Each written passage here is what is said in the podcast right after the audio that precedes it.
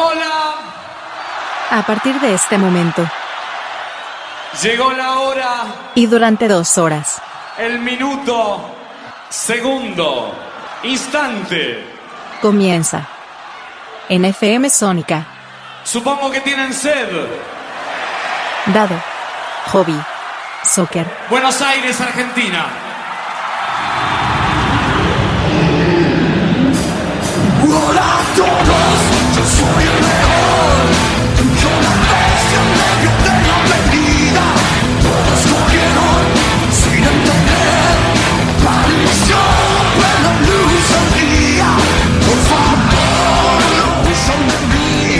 Muy buenos días, tardes, noches, lo que sea, para escuchar este programa, una nueva emisión de Dado Hobby Soccer. Estamos ya en la ciento y pico, no sé qué cazzo, pero algo especial porque es comenzando, o al menos en vísperas de mi onomástico, que va a ser el es, será, es, fue, será, el 2 de febrero, próximo viernes. Así que, este, y también post vacaciones. He vuelto de San Clemente, así que este, estamos retomando la emisión de este programa para todos ustedes, todos felices y contentos, celebrando, aplaudiendo de pie, que, que estamos de vuelta. No sé si están aplaudiendo de pie, pero da lo mismo. ¿Cómo les va? ¿Todo bien? Yo acá tomando el matienzo en este momento. Eh, para mí, les cuento, como siempre les cuento, hoy es lunes 29 de enero de 2024 para mí, para mí. Como le digo a todos, ¿por qué para mí? Porque es un programa enlatado, dado Hobby Soccer, es un programa enlatado que sale en ALPD Online Radio, la pueden ver la programación en lpd.com.ar, la cual está en constante modificación y evolución, porque van surgiendo nuevas nuevas cosas y van cambiando programaciones y demás.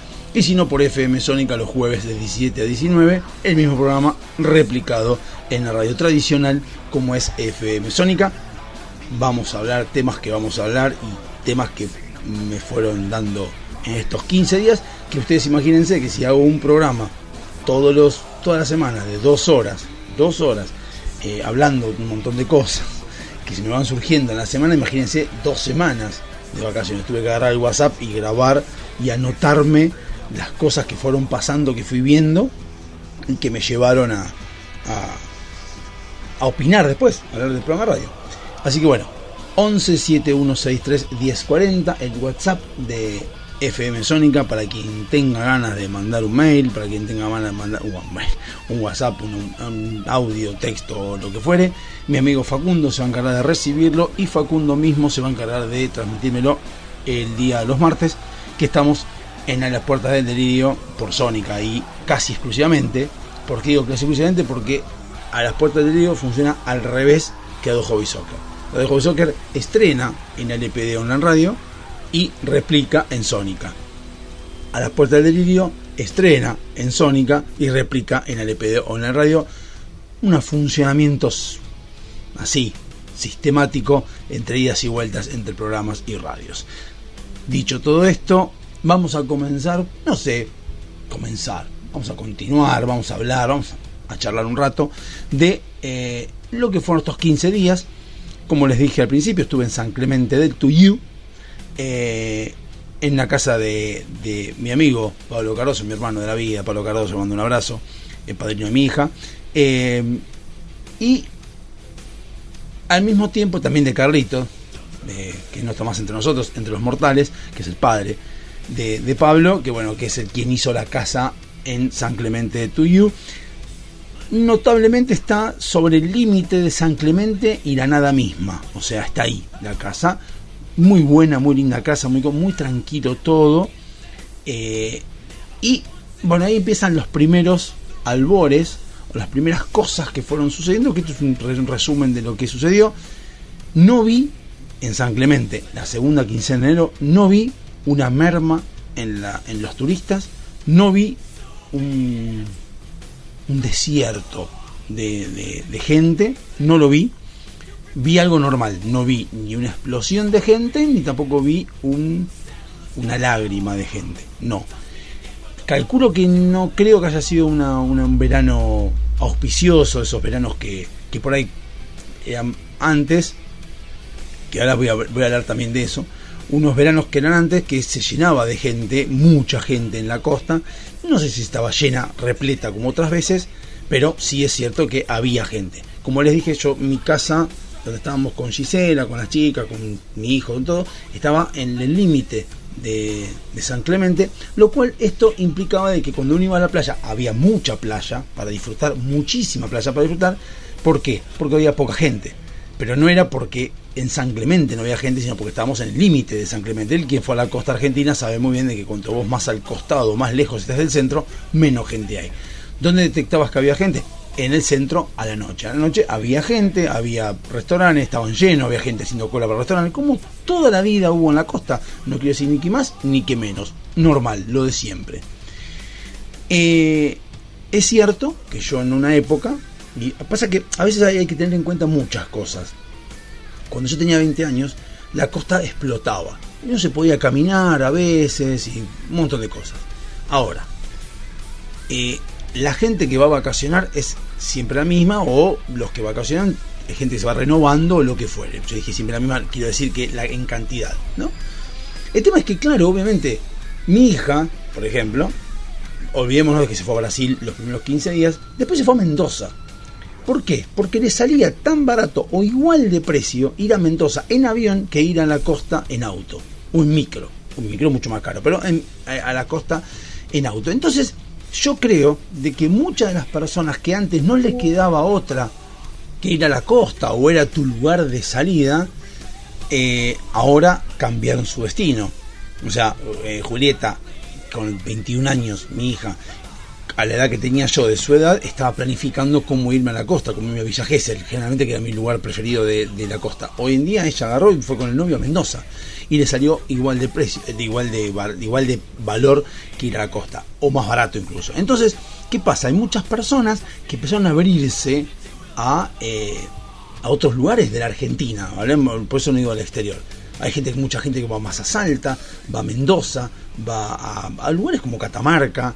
¿Por qué? Porque hay más, más formas de, acces- de accesibilidad. Ayer, por ejemplo, hablando con mi viejo, eh, me contaba de que él cuando era chico iba con los padres, ponerle a... eh, me contaba a la costa, ¿no? También a la costa. Iban en el auto, primero en autos que andaban mucho más lento. Que eso ya tiene que ver, porque el ser humano sigue siendo lo mismo. O sea, no, no- el tiempo del ser humano sigue siendo el mismo. El tema es que eh, la- las herramientas que había para viajar eran más lentas. ¿Qué significa esto?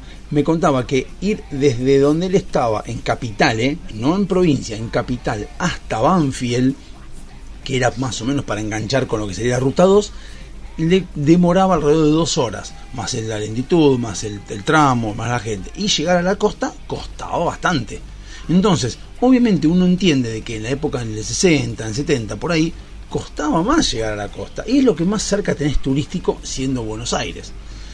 Antes, eh, la costa para hacer como si fuera que estaba saliendo al exterior, porque eh, ir a Mar del Plata, por ejemplo, era todo un hito ir a Mar del Plata, porque era, epa, está yendo a otra ciudad que está lejos, a 400 kilómetros.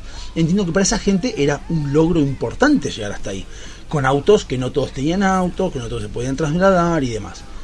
Si vamos más para atrás, nos encontramos de que en 1930, 1940 la gente se iba a Vicente López, a la playita de Vicente López, que hoy en día tenemos acá como Vía el Costero, o a Quilmes a mojar las patas, porque era el lugar que tenían cerca, porque no había vehículos tan grandes, ni micros, ni nada que te llevaran hasta la costa. Es como que el mar era difícil de, encontrar. Eh, Ahí es donde yo uno va relacionando y enganchando con un montón de cosas de la modernización que hace que el ser humano se extienda más. Alguna vez Pergolini dijo eh, que en- antes que se inventara el auto, la gente conocía a las personas de 40 kilómetros a la redonda.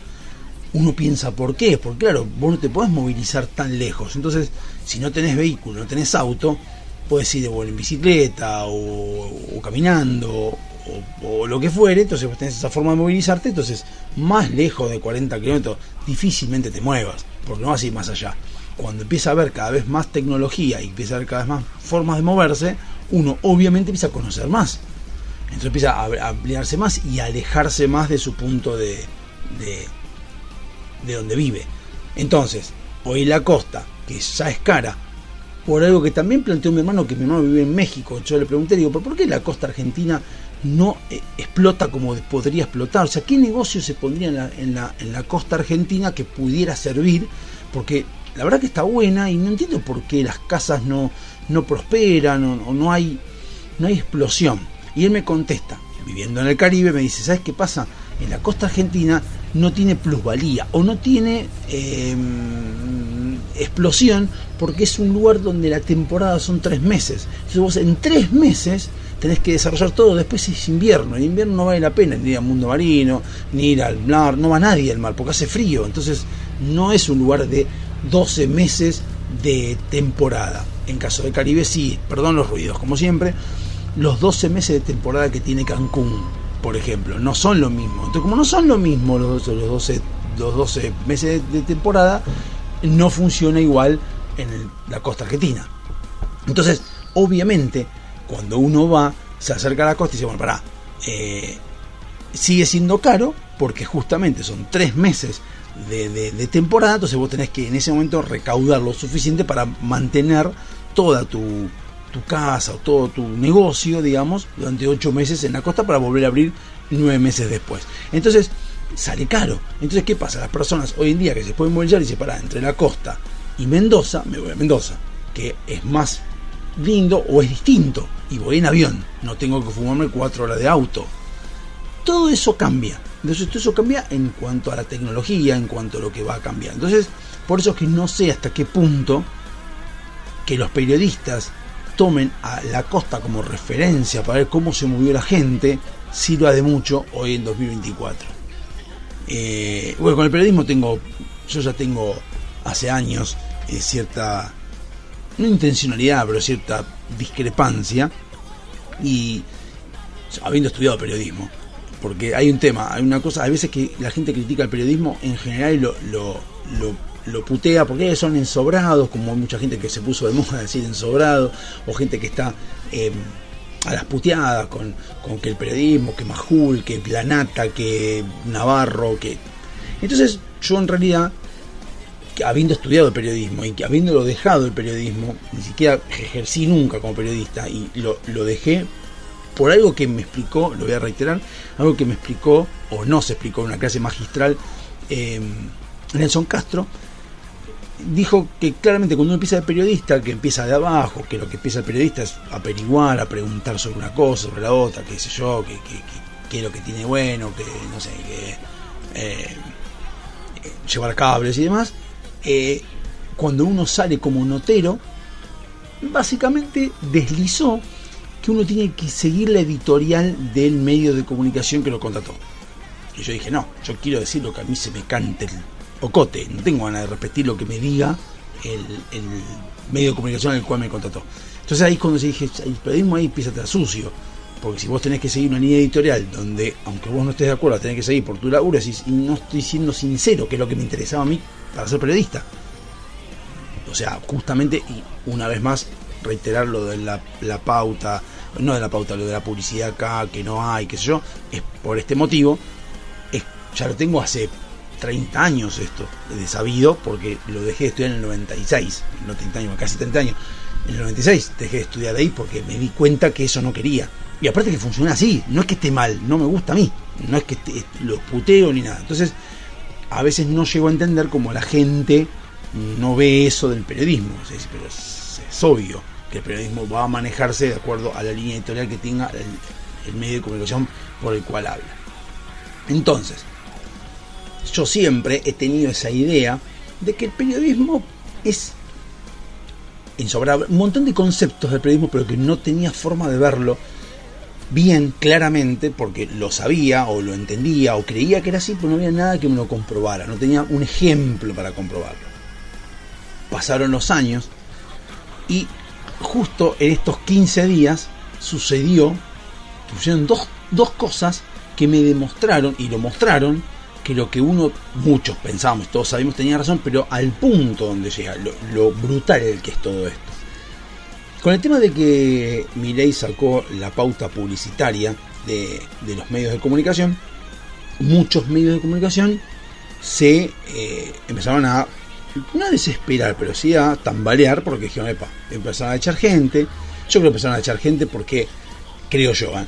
Eh, esto que hablan de Radio Nacional no es porque Radio Nacional no puede facturar con Víctor Hugo Morales. No creo que sea eso. Yo creo que Víctor Hugo Morales está puesto en Radio Nacional porque alguien paga la pauta y si yo te pago la pauta, te mantengo la radio si vos me pones a, este, Víctor Hugo. Aunque Radio Nacional, esté en contra de Víctor Hugo, los tiene que poner igual. Si a vos te sacan el condicionante, que es la pauta oficial, para tener a Víctor Hugo, evidentemente re- no renovas el contrato y a la mierda a Víctor Hugo. Es obvio. No es por un tema de plata, no es porque no tiene plata Radio Nacional. Pero bueno, algo que vi, eh, yo desde que ya lo estoy haciendo en este programa de radio, lo hago en la radio tradicional, lo hago en la LP de una radio, como siempre les dije, siempre quise tener un programa de radio, una radio. La tengo, digital, la tengo y siempre, desde que yo empecé en el 99, que los medios de comunicación se manejaron exactamente igual. Para vos poder llegar a, emitir o lo que fuere, antes era mucho más difícil, ahora es más fácil, pero antes, pero siempre había que poner plata, esa plata la podías salir empatado si conseguías sponsors. Si conseguías gente que publicitara en tu programa, entonces de esa manera si te salía mil pesos emitir o poner en producción el programa, dependiendo de la gente que tengas o lo que fuera, si vos sos vos solo, eso es tu tema, pero te sale tanto, una hora, dos horas, tres horas, donde sea, esa plata, si vos consigues un sponsor que te pagara a cambio de publicidad ese, ese monto, entonces vos salía, la radio salías empatado con tu programa, que es lo que vos querías hacer. Pero como condicionante tenías que más o menos no bardear a, ese publici- a esa publicidad. Como yo digo siempre, el helado suizo no me parece el mejor helado de Martelli, pero si el helado suizo publicitara en mi programa, yo tengo que decir, no, no, no tengo por qué decir lo que es el mejor helado de Martelli, pero tampoco puedo decir que es el peor. No puedo decir nada porque me está publicitando. Entonces, es condicionante, pero dependiendo la, la gravedad que uno le tiene, que ver. El- la- dependiendo el- el- la responsabilidad del alcance que uno quiere ver con esa, con esa condicionante.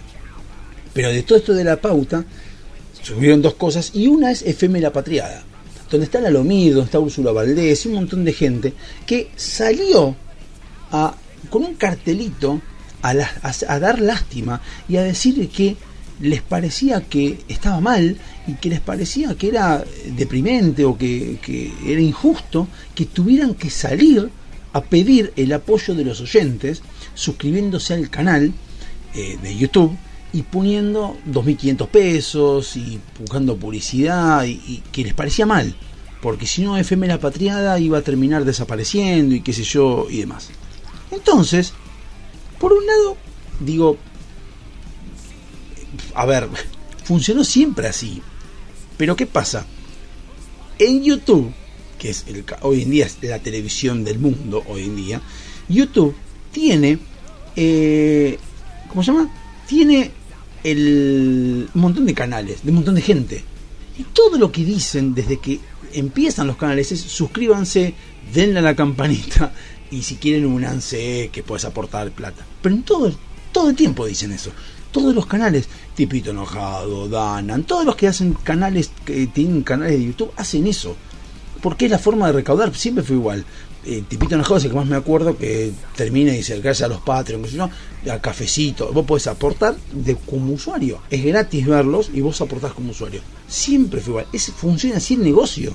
El, el- la industria de la comunicación funciona así. Funcionó siempre así. Y que es lógica. Entonces, encontrarme con gente como Lalo Mir, sobre todo que tiene su experiencia en radio, que esté diciendo que es lamentable que haya que salir a pedir plata a los suscriptores, es porque evidentemente vos tenés la cabeza de tal manera rota de que antes la plata salía de los impuestos, entonces te chupaba un huevo quien la pagaba. Y vos creías, lo más loco que a mí me llama mucho la atención, es que ellos se creían de que, o que se creen que tienen éxito porque son buenos y no porque los mantienen. Si vos tenés 678, que tenía 0,5%, 5,5 puntos de rating, y seguías estando todos los días, ¿se creían en serio que tenían este popularidad? Eran porque estaban mantenidos por el Estado o por, por alguien que les pagaba. Si yo mañana este programa de radio, por supongamos que yo aceptara una, una financiación y me pagan, no sé, el doble o el triple lo que yo pago en radio y no me escucha nadie, como pasa, yo voy a yo no puedo ser tan estúpido de pensar de que me pagan, no sé, 50 mil pesos por mes y yo ah, sí, yo soy un éxito, un éxito porque mira como sigo todo lo de... No, no me siento un exitoso porque hago este programa de radio. Para nada. O sea, y si me escuchara dos millones de personas, tampoco me siento exitoso, o sí o no, no importa, pero no lo hago porque yo quiero. ¿Bien? Eso me not- notó la patriada, me pareció lamentable ellos en no entendiendo cómo funciona la industria de la comunicación. Y después lo otro, que esto tiene que ver y no tiene que ver, que hay, ahora bardeando al periodismo en general, resulta que hay una, una, una dietética en, la, en Lope de Vega y Beiro, de la cual Gisela es amiga de la dueña, o vamos al gimnasio juntos. Bueno, fue La Nación Más y le hizo una nota. Como las notas de color que hacen en cualquier lado, que pueden ir a una carnicería, pueden ir a una dietética, pueden ir a la heladería, a lo que fuere, van y preguntan. Bien, periodismo es justamente eso, movilizarse, ir hasta un lugar y, consumir, explicar, preguntar a la gente. Preguntar a la gente para sacar información, es lo que hace el periodismo. Lo loco es que a la semana de que haya salido La Nación Más, la llaman de TN. Y va el periodista de TN. Después de TN la llama Canal 13. No, Telefe, para decirle que van a ir. Y después va a Canal 13 y le hace la nota. Lo que yo me pregunto es, la esencia del periodismo es justamente sacar información de la gente, tratar de preguntar a la mayor cantidad de personas para sacar una, un termómetro social o preguntas. La idea que yo entiendo de periodismo es, si fue la nación más a esa dietética y te gustó eh, la intervención, te gustó la información que dio esa dietética, toma esas preguntas si querés, como base, y repreguntarlas en otra dietética, en otra localidad, para hacer comparativa, para que la gente pueda sacar su conclusión. Ahora, que vayan todos a la misma dietética, ¿qué sentido tiene? ¿Qué sentido tiene que haya cuatro canales de los grandes yendo a la misma dietética? ¿Para qué? ¿Para preguntar las mismas pelotudeces uno y otro? No, no me entraba en la cabeza. Y seguían yendo y seguía saliendo.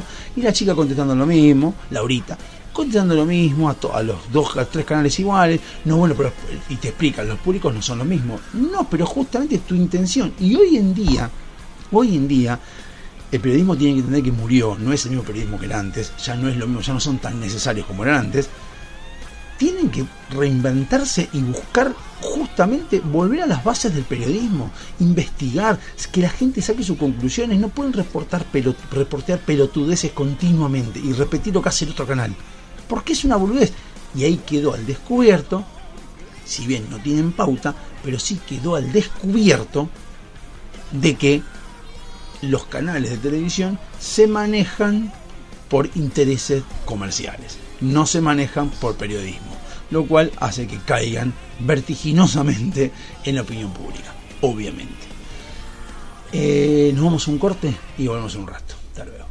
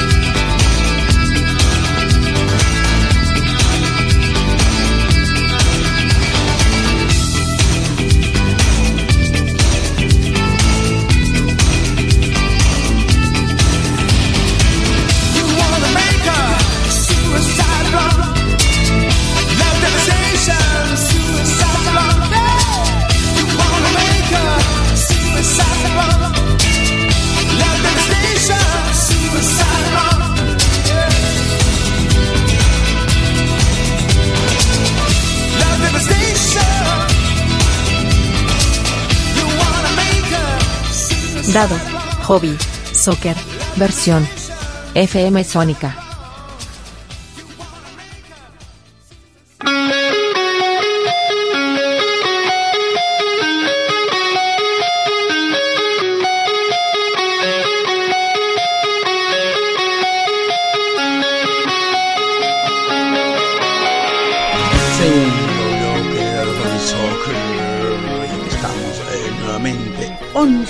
7163 1040 el WhatsApp de FM Sónica para poder pueden registrarlo también para mandarle a Sónica a otros programas, obviamente. No hace falta que sea dado Hobby Soccer, nomás lo pueden mandar en cualquier momento cuando quieran y póngale, díganle este mensaje para el salame de los jueves y bueno, el Facundo se encarga que filtra todos los llamados y, y demás y te los, después te los va, te los va informando. Eh, bueno, estábamos hablando de lo que es el periodismo, lo que es lo que tiene que ver con, con, con la pauta oficial y demás. Pero no, a ver, lo que yo me gustaría es, eh, a lo que es conclusión, yo dije que iba a empezar a ver, a leer la ley Omnibus, eh, el decreto, el famoso DNU y todo eso, que uno ahora lo va entendiendo porque lo van puliendo. Temas que estaría bueno que lo tratemos como ciudadanos. Pero después lo vamos a ir viendo, porque yo quiero ir a la, crudeza, al primero de todos. ¿Y qué es lo que uno está de acuerdo o no? Que creo que mucha gente no lo leyó, son muchas, muchos puntos, y no lo leímos mucho, y ahora estamos viendo cómo se va amasando y se va embarrando todo, porque obviamente hay políticos en el medio. Pero eh, eso es un tema que lo hablamos después. Hablamos del tema de la pauta, que se sacó la pauta, eso está al alcance del Poder Ejecutivo, y en una pauta, entonces cómo se empieza a ver, gra- gra- gracias a esto, eh, los alcances y la crudeza del periodismo y demás. También está el, en lo que es el poder ejecutivo o lo que es lo, estatal, los empleados de cada uno de estos lugares. Y algo que me pasó, esto fue exactamente después de haber, después de haber grabado el, último programa, antes, allá, ya hace 15 días, tuve que ir a renovar el registro de conducir a 3 de febrero. Bien, para esto vale aclarar una, una, hay que hacer una salvedad. Yo en 2009 había ido a renovar el registro algunas de tantas veces que tuve que ir y en esa época todavía estaba eh, la municipalidad de 3 de febrero manejada por Curto. Bien, en ese momento yo hice el cambio de domicilio, había hecho el cambio de domicilio a Vicente López, de 3 de febrero a Vicente López y y cuando voy a, dar el examen de manejo en Vicente López, me dicen, mira, para poder dar el manejo, que tenés que dar todo, hay que ir a 3 de febrero, tenés que ir a 3 de febrero a que 3 de febrero te emita una nota donde diga, che, mira, eh, vamos a... eh, Diego Súbaro tiene acá el registro de conducir, expedido por nosotros, y eh, con esa nota nosotros podemos tomarte el examen. Lo cual, lo primero que ya me puso mal, decir, pero porque cambié de domicilio significa que me olvidé de manejar, o sea, qué pelotudez es esta. Pero son entre municipales, era obvio. Pero bueno, eso lo exigía, entonces tuve que ir a 3 de febrero a que me dieran la nota esta famosa para que yo pudiera dar en Vicente López. A todo esto eran las 8 de la mañana cuando estoy en Vicente López. Digo, bueno, voy a 3 de febrero y me fijo eh, de que me dan esa nota. ¿Qué calculé? que ¿Cuánto podía tardar?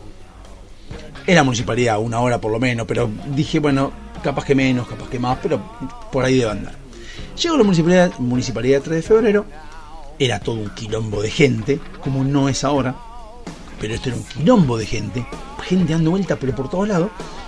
Llego a una oficina donde le explico, digo, mira, tengo que hacer esto, y me dice, andate al primer piso, voy al primer piso, llego al primer piso, me recibe una persona y me dice, sí, la persona me recibe. Voy a esperar por el sonido, Dios, no sé qué están sacando un camión, no sé qué carajo están haciendo. Ahí está saliendo un camión, me parece. Bueno, eh, me agarré, me agarra un, tipo y me dice, eh, bueno, ¿qué necesitas? La nota. Me- el tipo me dice, ah, sí, lo vas a ver con él. Y me señala uno que está al lado del escritorio, que estaba laburando. Esa persona que me atendió, lo que hizo inmediatamente fue sentarse en una silla y quedarse ahí. No voy a celebrar mucho, no voy a celebrar en esa época para volver, así que se quedó sentado. Dos minutos después cae otra persona para hacer otro trámite igual, se para, atiende y dice lo mismo, te atiende él. Se va, se va hacia una ventana y se queda mirando la ventana. pero se quedó mirando la ventana. Es lo que hacía. Y el tipo recibía, atendía muy cordialmente, pero decía, es él. Es lo único que hacía. Y ese que estaba sentado, la estaba laburando. Estuve tres horas, tres horas esperando que me hicieran esa nota. Cuando ya me estaba ofuscando, y yo dije, che, me va a atender alguien. Me, me atiende otra vez este, me dice, ah, sí, espérame que le vuelvo a decir. Le vuelve a decir, que lo tenía a dos metros. Le vuelve a decir, ese tipo que estaba laburando, me agarra la nota, me hace una nota a máquina, me pregunta qué necesitaba, la escribe, de acuerdo que yo le dictaba, pi, pi, la firmó y me fui.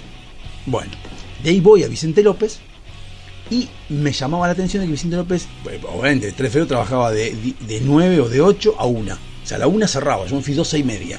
Me ve Vicente López para ver si puede sacar turno, o no poner turno en esa época, a ver, a ver qué pasaba. Y me encuentro gratamente que Vicente López atendía a, a la tarde, a la mañana y a la tarde, de 2 a 4 de la tarde. Entonces me quedé dando vueltas por ahí, llego, entro a las 2, digo, mira, tengo la nota que me pidieron, que yo, me dice, sí, me- toman todo otra vez, contado por reloj, ¿eh? en 32 minutos hice todo todo el tramiterío y me llevé el registro ya impreso. Me lo llevé impreso ya. Dije, hasta luego, me fui con el, re- el registro ya impreso. Dije, mierda, a la mierda. Lo cual, Vicente Pérez ya era distinto. Bien, todo este tramiterío cuento porque esta es la municipalidad de 3 de febrero. Volviendo a 3 de febrero, ahora voy, reconozco menos gente, todos laburando, acá estaban todos laburando, eh, y cuando llego, digo, bueno, eh, voy a hacer el, el examen, en este caso es de vista nomás porque no tengo nada, bueno, ibas pasando de, oficina en oficina, bien, porque a uno le das, le das los papeles, entonces empieza el primer tema, me agarra la primera chica, me agarra el papel, yo vi impreso documento y registro de conducir. Detalle, lo había impreso de mi Argentina, o sea, como tengo el documento en mi Argentina, lo bajé ahí lo imprimí para no tener que imprimir, para no sacar el documento y sacar la fotocopia. No, pero tuve. Imprimí ahí las dos cosas que son legales porque vienen de mi Argentina. Presento, la chica me mira, pim, listo, me dice que hay una multa, pago la multa en ese momento, pim, me voy. Yo la multa tuve que pagar en el momento porque bueno, se pudo pagar este de manera por, por internet, digamos.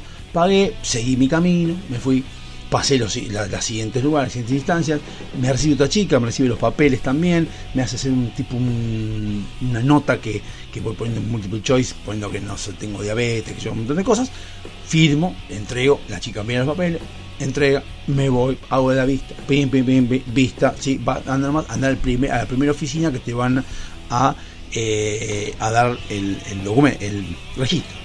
A todo esto había un cartel que decía claramente que no tenían, por falta de insumos, no tenían, eh, digamos, no tenían la materia prima para hacer el, carnet en ese momento. Entonces dije, bueno, ok, no tienen. Obviamente puteé a Tichiro fue un rato, porque si no tiene la municipalidad, es porque tienen que dar la, le tendrían que dar la partida presupuestaria, o vayamos a ver por qué, o por una importación, no lo sabemos por qué, pero no había. Entonces dije, bueno, ok, perfecto, me siento ahí. Me quedo sentadito, esperando que me llamaran. Me noté que tardaron un poco más, pero dije, bueno, a lo mejor están cargando, vayamos a qué están haciendo, esperé. Cuando llaman a varias personas, obviamente que estaban delante mío, ¿no? Llaman y a mí no me llamaban.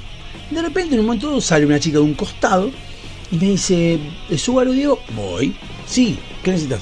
Me dice, mira, no te puedo eh, aceptar la fotocopia, no te puedo aceptar esto porque esto fue bajado de una aplicación, documento. Sí, de mi Argentina. Me dice, bueno, no te puedo aceptar esto porque lamentablemente tiene que ser fotocopia del carnet. Digo, pero es lo mismo, del, documento. Pero es lo mismo que tengo en el documento. Sí, sí, bueno, pero está bajada en la aplicación. Sí, pero es lo mismo que tengo acá. Es el mismo, exactamente igual. Sí, bueno, pero tiene que una fotocopia. Ok. Y ya empecé, ya ahí medio que me enojo. ¿Y por qué? Pues ya he escuchado algo que después les voy a contar. Me dice, bueno, andate abajo a la, planta baja, al subsuelo, y ahí saca fotocopia y después subí. Bueno, empiezo a putear, bajo. Cuando bajo, digo, le hago el pregunto a seguridad, perdón, la fotocopiadora, ah, no, está de vacaciones. Lo cual dije, ¿eh? ¿Cómo está de vacaciones? Pensé yo. Dije, sos municipal, sos, o sea, sos un servicio público, vos no puedes estar de vacaciones. O sea, tenés que tener un reemplazo de fotocopias. No estamos hablando de un reemplazo de, de mm, no sé, del intendente. Un reemplazo de fotocopiadora, ponía a otra persona a sacar fotocopia. O sea, es municipal. Más allá de que yo insisto con que deberían tener y deberían darlo gratis, pero no importa. Pues para eso pago impuestos, pero no importa. Bueno, me dice, anda enfrente, que enfrente hay una- un kiosco que te saca fotocopia. Bueno, voy enfrente, sacan fotocopia, me dan la fotocopia. Voy con la fotocopia, se la entrego al, al papel, a la oficina y digo, toma, me pidieron este papel fotocopiado por el documento, acá está. Ok, gracias, van para adentro. Otros 15 minutos más esperando. Sale la persona, Diego, sí. Y me dice lo siguiente. No tenemos insumos para hacerte el carnet, así que te vamos a un papel. Un papel que lo miro, conociendo, de, conociendo de, de computación, el docu- es, de una impresora láser que tiene fotocopia. O sea, de imprimir ese papel, hubiese impreso el papel de la fotocopia. Entonces quedado con, el documento. Vos hubieses cobrado ahí si querés, si me querés cobrar. Pero bueno, lo loco es que me dice, te doy un papel donde está la vigencia provisoria del registro. Ahora, para circular tenés que usar mi Argentina. Entonces me quedo y digo, pero si recién me dijiste que no querías fotocopia de mi Argentina, ahora tengo que usar mi Argentina. O sea, primero me decís que de una aplicación me lo decís como que una aplicación, no sé cuál es. Resulta que después agarré y me decís, mi Argentina tengo que usar. Entonces ahí me empiezo a indignar. Y me dice, ah, y, la otra cosa que me dice, me dice, bueno, el 10 de febrero, pegate una vuelta por acá para ver si eh, está el documento. Y si no, bueno, este, si te van a decir si está o no está, y después vendrás en otro momento. A lo que me vuelvo a indignar, no les dije nada porque son empleados municipales que les chupan, están, están, como me dijo una vez un, amigo, están embadurnados en bacalao. Entonces todo les resbala, les chupa un huevo, en aceite de bacalao les chupa todo un huevo. Pero la realidad es que, a ver, pensemos dos minutos. Primero me decís que tengo seguridad con mi Argentina, es decir, que tenés acceso a mi Argentina. Mi Argentina es una aplicación que podemos tener todos, los que me estás obligando a circular. Entonces, mi Argentina podría notificar por ese medio, está tu registro de conducción y a buscar. ¿Por qué tengo que ir yo a perder el tiempo hasta la municipalidad, el horario que yo estoy laburando? Porque a ellos se les canta el ojete, cuando ellos están para servirme a mí. Punto número uno. Punto número dos. Banco francés, por ejemplo, me manda por correo la tarjeta de crédito. ¿Qué te cuesta vos mandarme el documento por tarjeta, por, por correo? O decirme, poneme Argentina, por ejemplo, dónde querés recibir el registro, el documento. Que hay que entregárselo en mano a la persona. Ok. Bueno, el correo es de trabaja de 8 a 18, entonces le voy a poner, bueno, pasa por mi empresa, donde trabajo yo. Ping. Bueno, lo recibo yo y ya está. ¿Para qué me haces ir hasta la municipalidad otra vez? Eso, para mí, demuestra claramente no solo que estamos en las antípodas, en, en- en 1980, sino que además que el tema es que es para justificar el sueldo de los que están ahí adentro. Porque ese es la- básicamente el tema. No me puedes venir a decir de que en 2024, donde todo se entrega por correo, donde todo se entrega por, variación, donde la comunicación hoy es totalmente distinta al resto, o sea, eh, yo no estoy pidiendo siquiera que el documento nacional de identidad sea por internet. Podría hacerlo, podría hacerlo, pero no lo estoy pidiendo.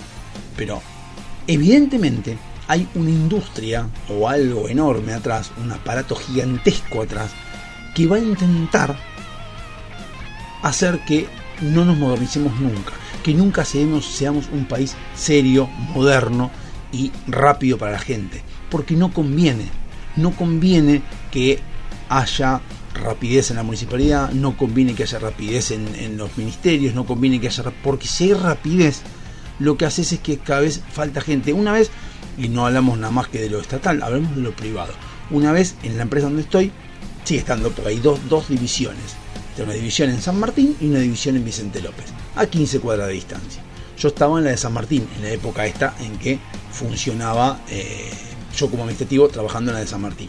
La sede central era Vicente López.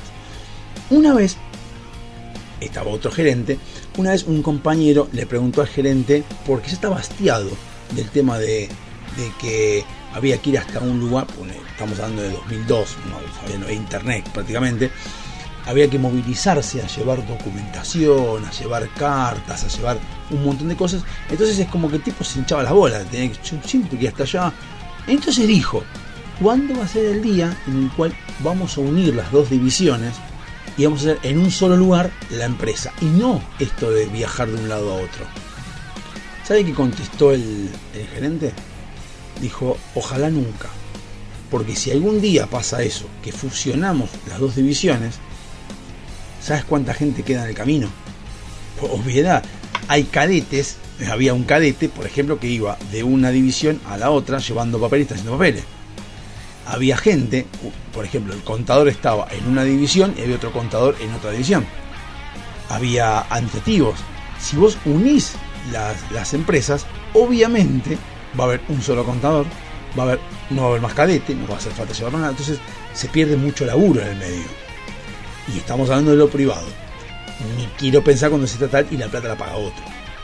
Esto me hace acordar al, al, cuentito este del, pocito en el que tiene que ver mezcla lo estatal con lo privado. Eh, el pocito en el, en el pueblo del interior. El- en un pueblo. Había eh, cuenta que en, un pueblo o en una ciudad había un intendente, en un pueblo más que una ciudad.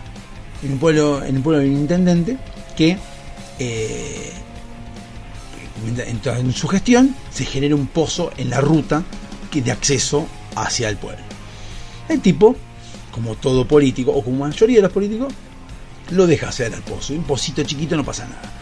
El pozo se va extendiendo, el tipo termina su gestión, viene otro, se va extendiendo cada vez más el pozo, y ya pasó que el momento que los autos empiezan a frenar y pasan el pozo lento, porque se rompen los autos. El intendente por desidia lo sigue dejando ahí. ¿Qué pasa? Cuando ven que los autos empiezan a frenar, va uno y dice, ¿y si pongo un, un localcito de, de frutillas? Lo pone ahí, entonces claro, los autos paraban y algunos compraban frutillas. Entonces cuando ve el de durazno dice, che, ponemos uno de durazno enfrente. ¿Por qué no? Si los autos frenan. Entonces viene otro y pone de choripanes, viene otro y pone de parrilla, y así se fue extendiendo 5 o 6 negocios alrededor del pozo. Incluso más pusieron centro comercial El Pozo, donde vendían hasta ropa. ¿Qué se podía poner? Incluso más, en cartel decía 200 metros El Pozo, para que se sabía de que estaba llegando al lugar donde se empezó a ser cada vez más famoso. Y la gente frenaba al pozo, que había gente que no frenaba, se frenaba pero seguía de largo, pero la gente no, pero el pozo cada vez era más grande. Entonces vino un intendente un día vez y dijo, bueno, señores, por de una vez por todas, como algo heroico, dijo, vamos a por fin arreglar la ruta y vamos a arreglar el pozo. ¿Qué se imaginan que hicieron los comerciantes que habían puesto los locales alrededor del pozo de algo que estaba mal cuando el tipo dijo que quería arreglar, hacer algo que le corresponde hacer? Les daron en contra. Obviamente se estaban todos en contra. A las puteadas. Porque me estás sacando el negocio.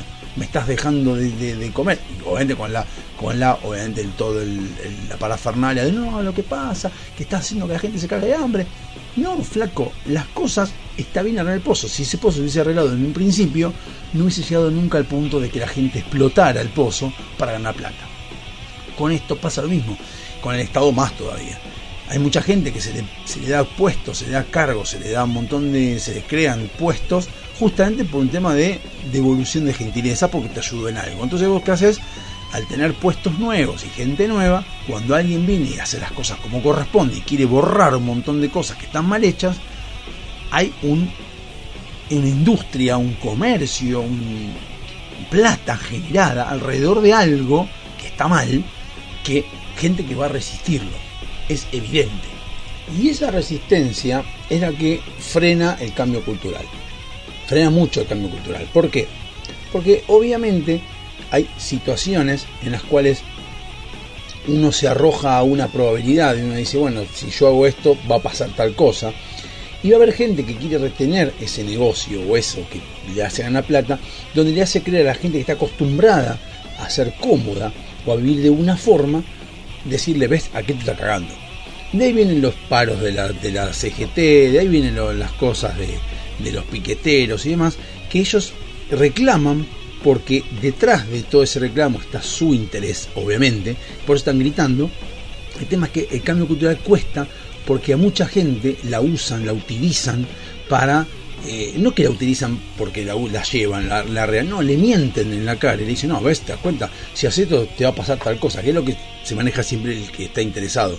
Te pone como que si seguís por otro camino y no por el que venís, porque venís hasta ahora, por ejemplo con el tema de la, de la ruta, si vos no cambiás, o sea, nunca le hicieron pensar a esa gente que tal vez en vez de agarrar y decir, che, arreglame el pozo y dejemos los negocios, no, hagamos un acceso arreglado y pongamos los negocios buenos dentro que la gente compre. Porque ¿qué pasa? Esa persona que está vendiendo choripanes seguramente vende más que el que está dentro del pueblo. Pero ¿qué pasa? Le chupa un huevo que el otro, el otro pierda. Si ya está, yo me puse al lado del pozo, ya estoy ganando yo. Entonces siempre hay un, un, dejo de egoísmo en todo lo que tiene que ver con los negocios y, con el ser humano en sí. Y está egoísta, porque el que está vendiendo más es porque se puso ahí tiene privilegio sobre el resto, de los otros, que están, están bien puestos dentro del lugar como corresponde, dentro del negocio, y que lo único que les pasó a ellos fue que se puso un pozo y que hubo un, in- un intendente o varios intendentes que no arreglaron ese pozo.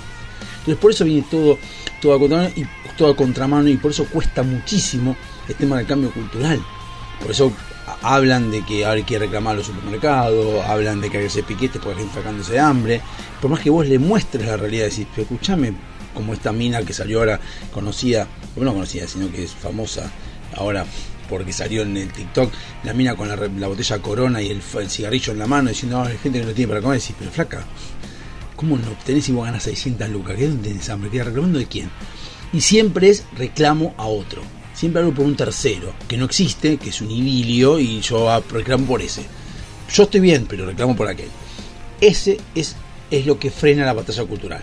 Frena mucho, la frena porque uno dice, pero flaco, es muy fácil esto. Si Argentina se volcara realmente eh, la mayoría, como creo que está pasando y espero que siga pasando, y va a seguir habiendo ruido, va a seguir habiendo quilombo, porque obviamente va a seguir habiendo quilombo, si nos volcáramos la mayoría hacia el, tema liberal, seguramente se va a eliminar todo el resto y van a quedar gente quejándose. Yo siempre temo lo mismo, temo que haya, que haya quilombo, me molesta que haya supermercados que quieran ser saqueados, me molesta que haya eh, gente que esté reclamando y que la gente no vea la realidad. O sea, que no vea que si vos lamentablemente vas a perder, pero que estás haciendo cosas mal. Aunque haga las cosas mal, va a seguir quejándote. El municipal se va a seguir quejando, por más que sepa que está ganando, que está regándose los huevos en la municipalidad. Va a seguir quejándose igual. Va a haber que aguantarlo. Son cosas que va a haber que, del cambio cultural va a tener que hacerlo. Por eso es que yo ahora, en el próxima hora, voy a empezar a leer el DNU. eh, el DNU voy a empezar a leer el primero de qué es lo que se impactó en cada cosa. Porque ya que nadie lo leyó, o pocas personas lo leyeron, vamos a hablarlo como corresponde. Aunque sea aburrido el programa, me da lo mismo. Por lo menos vamos a, a plantear y vamos a hacer las cosas como corresponde, como cuando leímos la, la- Constitución. Nos vemos en la segunda hora de Dados Hobby Soccer. Hasta luego.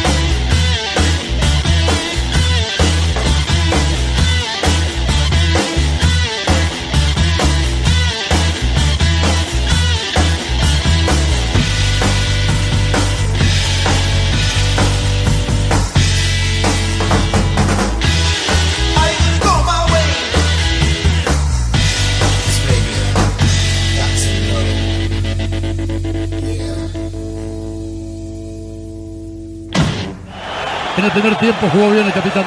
Se ha terminado la primera mitad. Señores, a la pausa. Ya regresamos.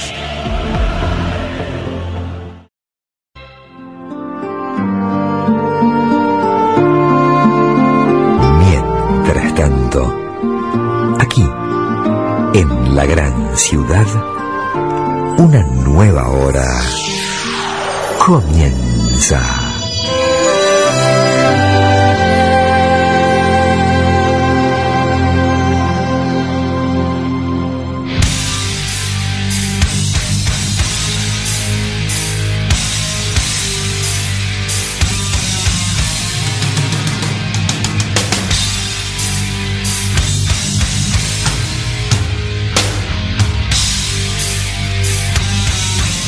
Tercer eh, bloque y segunda hora de Dado Hobby Soccer 11 7163 1040 el contacto para Dado Hobby Soccer y vamos a comenzar rápidamente y les voy a contar por qué vamos a hablar del DNU, por qué voy a leer el DNU, porque ya pasó un mes y pico de la eh, emisión de este DNU, de, de haberlo hecho, qué sé yo, y algo que me había comprometido yo es en su momento como leí la constitución, donde creo que todos debiéramos leerla, el DNU también todos deberíamos leerlo, por lo menos para tenerlo, no es grave, así como la bardeamos a, a Saracho porque no leyó 400 páginas, como en su momento que era la ley ómnibus o lo que fuere, que la vamos a leer también, es nuestra tarea como ciudadanos. Yo soy de las personas que considera que el ciudadano debe, debe, no es que debería hacerlo, debe estar interiorizado con las cosas que tienen que ver con su país tiene que leerlo y tiene que saberlo. Después puede quejarse o no, puede ver que el representante lo diga o no. O sea, cuando ahora, por ejemplo, dentro de la ley bases y bases, la ley bases, sacaron al capítulo fiscal donde incluía al aumento de jubilados, uno tiene que entender de que los jubilados que estamos tan todos lloriqueando porque los jubilados ganen más, ahora, sacaron el capítulo fiscal y ¿por qué lo sacaron? Porque los gobernadores no querían pagar impuestos porque le sacaban las ganancias también. Entonces no quisieron, entonces como no quisieron, ellos dijeron, no, no, no, me chupo huevo, los jubilados sacarlo. Entonces me parece bien lo que hizo Mira ahí. Y decir, bueno, ok, perfecto, no quiero, te lo saco, hacer lo otro. Y cuando venga alguien, lo que dijo Milei, que es lo que a mí más me gusta en cualquier contexto de mi vida, yo quiero hacer esto, vos lo sacás, yo te lo saco, no hay ningún problema. Ahora cuando alguien venga a quejarse, dice, che, no, lo que pasa es que ustedes tienen esto. ¿Te acordás cuando te dije que lo hagas? Bueno, vos lo sacaste jodete ahora. Hacete cargo vos de hacerte cargo con la gente. Que es lo que debiera hacer, que creo que es lo que va a hacer. Mira ahí cuando el primero de marzo, porque nadie está hablando del primero de marzo. Cuando el primero de marzo salga la. la Miré tienen que hablar al Congreso. Creo que tiene que hablar, obviamente, para habilitar las sesiones ordinarias del Congreso. Ahí van a decir, mira, tenemos todo esto y ustedes no hicieron todo esto, se cancelar. Ahora hablen a la gente. Hay una cosa que sacaron también, que ya lo vamos a leer en su momento, cuando llegue el momento, eh, de la ley electoral, o sea, el cambio de, cómo votar. Eso me parece que eso tiene que hacer mi ley una consulta popular. Eh, en eso empezaría yo. Yo empezaría consulta popular. ¿Cómo quieren votar? ¿Con la boleta única de papel? ¿Con la boleta eh, voto electrónico? ¿O con el voto como hasta ahora? ¿Cómo quieren? Y que nosotros votemos. Y hacernos una, hacernos una consulta popular, ni siquiera que sea vinculante.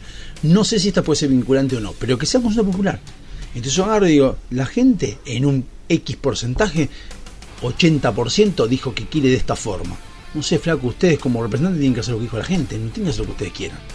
Listo, yo lo hago. De hecho, más, si yo fuera mi ley, también lo que haría es decir, bueno, hago consulta popular de esto de, cómo votar y también le digo a toda la gente, digo, muchachos, hagan lo siguiente. Eh, quieren hacer una reforma, en este lugar pueden agarrar y firmar, juntar firmas para eh, que se trate esa ley, si el Congreso no la quiere tratar, y decirle, en la Constitución está, no me acuerdo qué artículo es, que figura que si hay un porcentaje de la población que pide una, una un tratamiento en el Congreso, se tiene que tratar, se tiene que tratar, sí, tratar sí o sí, se tiene que tratar, y si se aprueba es ley, punto, no hay ningún tipo de explicación, diputado y se acabó. Entonces, algún día tenemos que entender que nosotros tenemos el poder y si nosotros vamos a tener el poder de cómo manejar un país, antes que manejarlo tenemos que saber qué es lo que nos están proponiendo, cómo funciona, qué es lo que podemos, hasta dónde llegamos, qué es lo que podemos hacer y qué es lo que podríamos hacer. Entonces, si sale un DNU de cualquiera, de Milei, de Alberto Fernández, de Macri, de Cristina, de lo que fuere, tenemos que leerlo y ver qué es lo que quieren hacer. No entenderlo y decir, bueno, lo que pasa es que quieren hacer no sé qué, quieren llegar al momento en el cual se, no sé, que Cristina se perpetúa en el poder. si es eso, bueno, leemos también, lo leemos también. ¿Sí? Vamos a comenzar con el primero. Empieza así. Visto y considerando que la República Argentina se encuentra atravesando una situación inédita, gravedad, generadora de profundos desequilibrios que implican, impactan negativamente en toda población, en especial en lo social y económico. Que la severidad de la crisis pone en riesgo la subsistencia misma de la organización social, jurídica y política constituida, afectando su normal desarrollo en procura del bien común.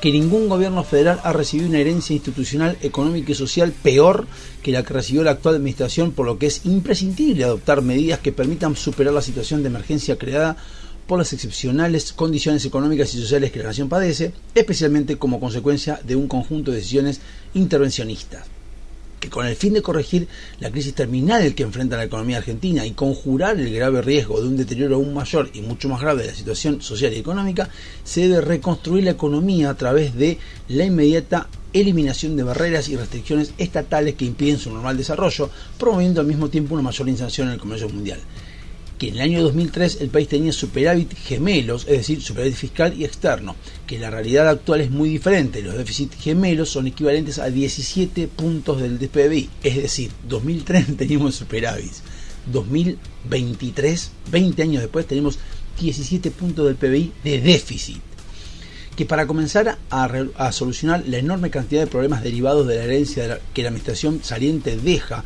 a todos los argentinos, es necesario un ajuste fiscal en el sector público nacional de 5 puntos de PBI y, al mismo tiempo, se requiere resolver la situación de los pasivos remunerados del Banco Central de la República Argentina, los que son responsables de los 10 puntos de su déficit que de esta manera se pondría fin tanto al déficit fiscal como a la emisión de dinero necesaria para financiarlo y con ello a la única causa de la inflación empíricamente cierta y válida en términos teóricos, que, sin embargo, dado que la política monetaria actúa con un rezago que oscila entre 18 y 24 meses, aun cuando hoy se deje de emitir dinero, los argentinos seguiremos pagando los costos de desastre monetario del gobierno saliente. O sea, está en el DNU diciéndote que 18 o 24 meses. Funciona así la economía. O sea, estamos en enero, febrero, para ustedes cuando escuchen esto, enero, bueno, en febrero lo de tónica. En enero, hace un mes que asumió, todavía faltan 17 meses mínimo de este quilombo, digo, de, de inflación, no de alta inflación, sino de inflación, porque va a seguir bajando, pero de, de inflación va a seguir habiendo, olvídense. Que la administración anterior emitió moneda por un equivalente a 20 puntos del PBI, lo que genera un efecto devastador inevitable que se prolongará en el tiempo, generando un incremento notorio de la ya altísima inflación heredada. Claramente, de eso no se quejó nunca ni el kirchnerismo dijo que está mal lo que dice ahí, nunca se dijo esto. Lo que dice el kirchnerismo es que a vos te parece que eso es urgente. Según el kirchnerismo no estamos en urgencia, o peronismo, lo que fuere. Que el comúnmente conocido como cepo cambiario otra herencia nefasta de la administración anterior, no solo constituye una pesadilla social y productiva, porque le implica altas tasas de interés, bajo nivel de actividad, escaso nivel de empleo formal y salarios reales miserables que impulsan el aumento de pobres e indigentes, sino que produjo un sobrante de dinero en la economía que hoy es el doble de lo que se registraba en los momentos previos a la implementación del plan impulsado por el ministro Celestino Rodrigo, conocido como el Rodrigazo. A ver, una cosa importante que hay que mencionar y que eh, está claro. Y olvidémonos de las cosas en sí, o servicios y bienes. Yo estoy seguro, pero completamente seguro, de que en la gran mayoría del país, salvo aquellos que son prebendarios o son la casta, que reitero, la casta no son los políticos corruptos, nada más los políticos. La casta son los periodistas, la casta son ciertos periodistas, ciertos empresarios, ciertos sindicalistas y ciertos políticos. No todos de todo, son algunos. Bueno, si hacemos un análisis, en 2019, fíjate qué cosas podías comprar y podías acceder a, más que comprar, y hoy en día no puedes acceder. Yo le digo siempre con el viaje de mi hija. Mi hija se fue a Cancún de viaje egresados en 2019. Bien, y pudimos pagar con la madre 12 cuotas sin interés y pagar las 12 cuotas salió 62 mil pesos. 3 mil dólares salió el viaje de eh, mi hija a Cancún de viaje egresados. Mi hijo, cuatro años después, cuatro no, tres años después, no, cuatro, cuatro años después, se fue de viaje egresado a Bariloche, porque ya no se ofrecía más Cancún ni nada de eso, y hubo que pagarlo en 12 cuotas, como se pudo, con interés, no, en 18 cuotas, pagarlo en pesos, un quilombo. Ya no estaba ni siquiera Cancún. Entonces, te erosionaron los alcances. Cuando mi hija, en el mismo colegio, ¿eh? mi hija le fueron a ofrecer, estaba Cancún, Playa eh, Puerto, Puerto Seguro, Cancún, Punta Cana, un crucero y Bariloche. Estaban todos. Hoy en día quedó Bariloche solo, porque ya no se puede acceder a más. Entonces, no me vengas a decir de que no hay cosas que van cayendo y son peores. No jodamos. Que para poder dimensionar la magnitud de lo que esto implica, cabe recordar que ese plan multiplicó por seis veces la tasa de inflación, por lo que un evento similar significaría multiplicar la tasa de inflación por 12 veces. Tema técnico, que es un cálculo que habría que hacer, pero mil por ciento de inflación, mil por ciento en cuatro años, tuvo Alberto. Que teniendo en cuenta que la inflación mensual anualizada implicaría una inflación del 300% anual, la República Argentina podría pasar a tener una tasa anual del orden de 3.600. Esto es el cálculo de 300 pesos men- 300 anual, haces un cálculo por 12 y a medida que va subiendo llega a 3.000 a 3.600 que a su vez, dada la situación de los pasivos remunerados del Banco de la República Argentina, que es peor que la que había en los momentos previos a la hiperinflación de 1989, es muy poco, en muy poco tiempo se podría cuadruplicar la cantidad de dinero y con eso llevar a la inflación a niveles de 15.000% anual. Todo esto estamos hablando si se siguiera emitiendo igual que como hasta ahora, si no bajaran el, déficit.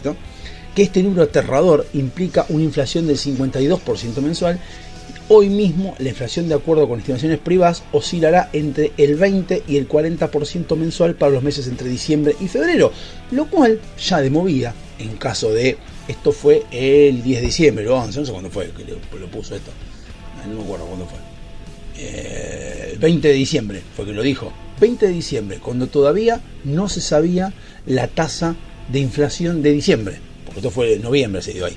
Bueno, en, enero dijeron la, la inflación de diciembre fue el 25,5.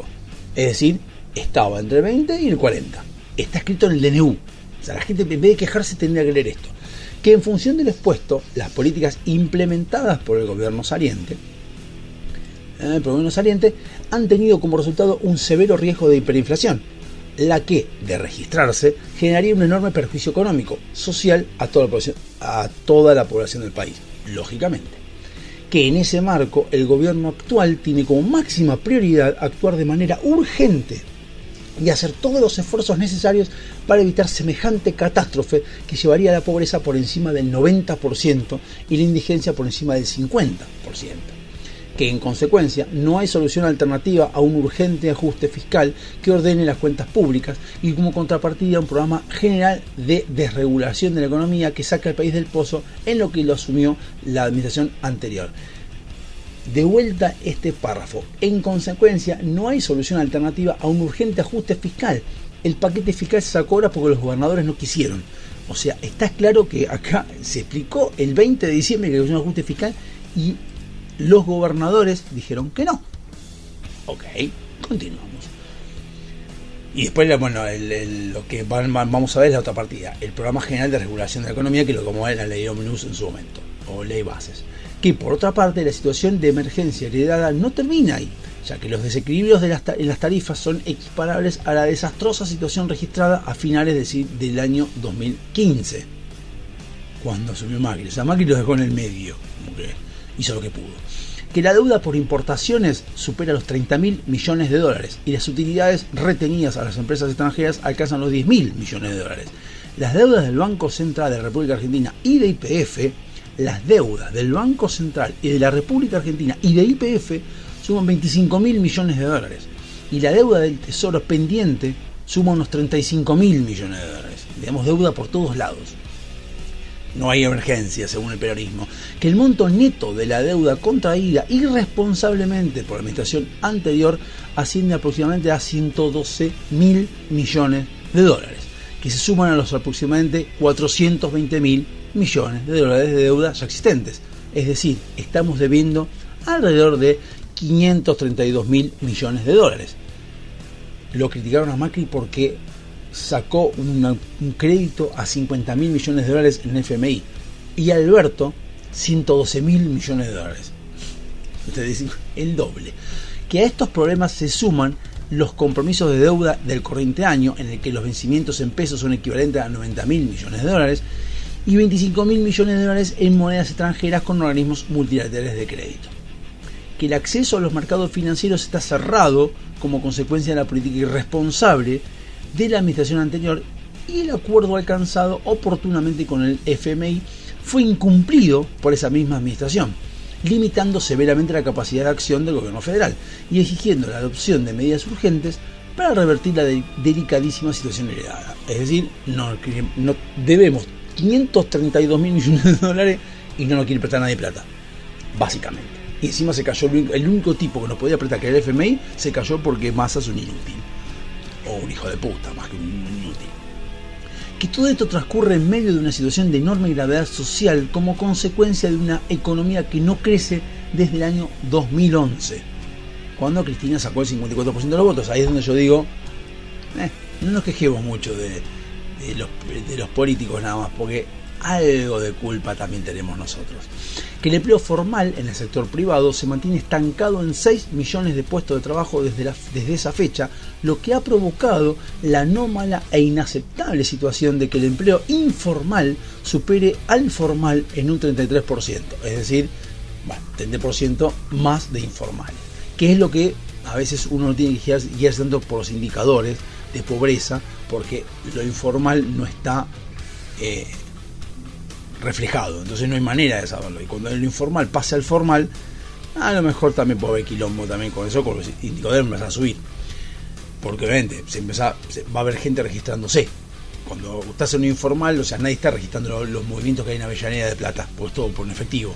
Ya fue. Ahora cuando empiezan a registrarse a nivel indicadores, va a subir o bajar que por ello los salarios reales se encuentran en un nivel inusualmente bajo, ubicándose a finales del mandato de la administración anterior en torno a los 300 dólares mensuales, y eso es seis veces inferior al nivel existente durante el periodo de convertibilidad. Es lo que dice siempre de los 1.800 dólares. O sea, hoy en día 300 dólares cuesta, cuesta A ver, una, una cosa que les cuento. 300 dólares es el sueldo, eh, es el, el, ¿cómo se llama? El salario real promedio, 300 dólares, ¿no? Es el promedio. Mi hijo se fue, nos fuimos a la costa, y mi hijo lo que hace es vender eh, monedas de Minecraft, de Minecraft, de Free Fire, no, el otro, ¿eh? Bueno, el otro juego este que es el... ¿cómo me acuerdo? Free Fire no es parecido al Free Fire. Eh, vende monedas a la gente de afuera. Hizo 300 dólares en 5 días. Por de a 10 dólares, de a 50, 40. Porque acá sale más barato, entonces afuera 300 dólares hizo el sueldo de una persona que labura todo el mes, lo hizo en 5 días. Porque 300 dólares en el mundo es nada. Entonces cuando vos querés comprar algo, una Xbox, un televisor, querés comprar una computadora, cuesta un huevo, porque cuesta un mes de sueldo. ¿Entendés que estamos en urgencia? Que la consecuencia de la catastrófica política económica y social aplicada por la administración anterior es una caída abrupta del salario de los trabajadores de todo el país, lo que resulta en un 45% de pobreza y un 10% de indigencia.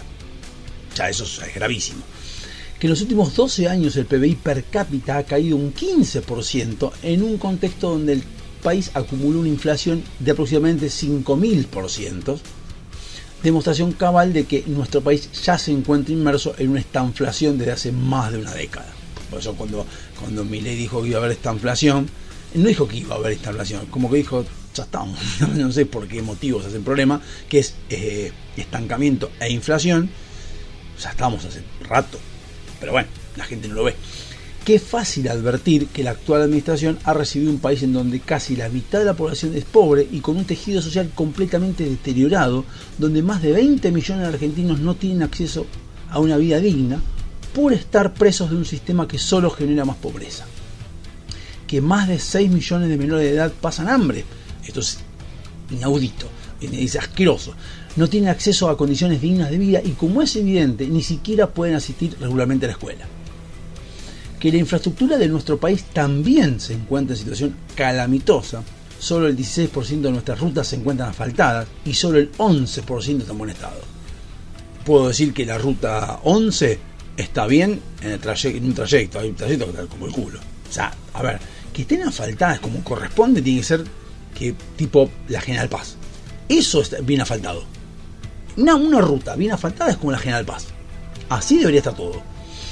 Que por todo lo dicho es indudable que la situación argentina es extremadamente crítica y de una emergencia sin precedentes en nuestra historia. Que si bien nuestro país ha atravesado graves crisis y muchos gobiernos se han expresado en el pasado en forma similar acerca de la gravedad de la situación que enfrentó la Argentina, la realidad indica que ninguna de las anteriores, pese a su seriedad, tuvo la magnitud y alcances de la crisis actual que frente a ese gravísimo cuadro de situación no hay más alternativa posible que el ajuste de las cuentas y de las finanzas públicas que implique un drástico cambio en rumbo económico.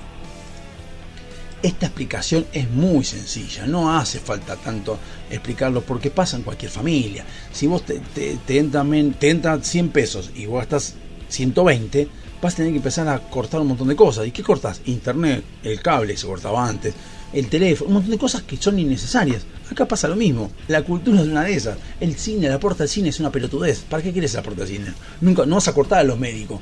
Porque eso, es fundamental. Ahora, ¿para qué me importa? Que no haya películas, no haya. Durante dos años no haya películas argentinas, ¿cuál es el problema? Nadie se va a morir. Eh, dice que frente a ese gravísimo cuadro de situación no hay más alternativa posible que el ajuste. Ah, bueno, ya está. Ah, que implique un drástico cambio económico. Que la confianza, núcleo central de decisiones económicas, solo se podrá revertir con un programa integral de reformas económicas que quiebre en forma decidida las causas profundas de decadencia de nuestro país, que es lo que hace uno cuando tiene problemas en la casa que esas causas se encuentran en una estructura económica que se basa en la cooptación de rentas de la población a través de un sistema corporativo que se apoya en muchos casos en regulaciones arbitrarias que no tienen como fin el bien común y que entorpecen el normal, normal desenvolvimiento de la economía impiden el libre desarrollo de capacidades económicas de nuestro país. Que esa intrincada red de regulaciones, lejos de proteger a los sectores más débiles de la población, las, los hace dependientes de sectores notablemente improductivos y parasitarios. Que la situación exige la adopción de medidas urgentes que no admiten dilación alguna, con el objetivo de romper ese ciclo vicioso de empobrecimiento generalizado y crisis recurrentes. Que el grave cuadro descrito obliga a tomar en forma inmediata decisiones drásticas que ayuden a poner en marcha el país a través de la liberación de fuerzas productivas hoy maniatadas por relaciones cuyo fracaso es patente que para revertir que la situación descrita atenta contra el bien común y afecta a los derechos constitucionales de millones de argentinos. O sea, metemos a constitucional en el medio. Que para revertir la situación de estancamiento y empobrecimiento que nuestro- en, en que nuestro país se encuentra sumido hace varias décadas, resulta imperiosa la eliminación de numerosas regulaciones que ahogan las fuerzas productivas de la República. Que por ese motivo el Gobierno Nacional ha decidido implementar un plan de regulación de amplísimo alcance.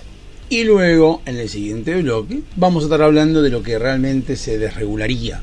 Todo esto es la explicación del por qué hay que hacer una desregulación, desregulación de la economía. Después viene qué es lo que se va a desregular y cómo me acuerdo que hicieron el cacerolazo minutos después de que terminó de decirlo Mirei sin saber qué carajo era lo que se decía, cuando ya me costó a mí 23 minutos leer nada más que los motivos por los cuales eh, va a haber un, un DNU. Así que vamos a en el siguiente bloque, en el último bloque de Dado Soccer, vamos a, a leer eh, qué es lo que se, se, se. Hasta luego.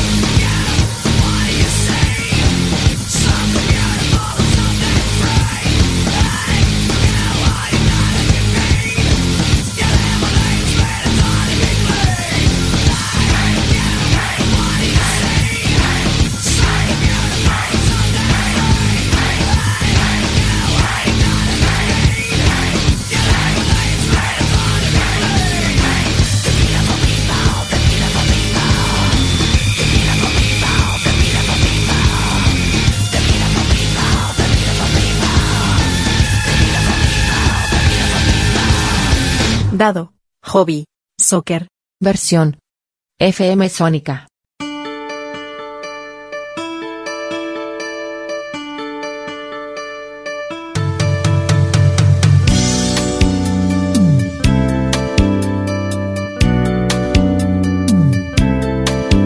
Último bloque de Dado Hobby Soccer 11 7163 1040 el WhatsApp de Sónica para poder mandar cualquier tipo de comentario a mi programa.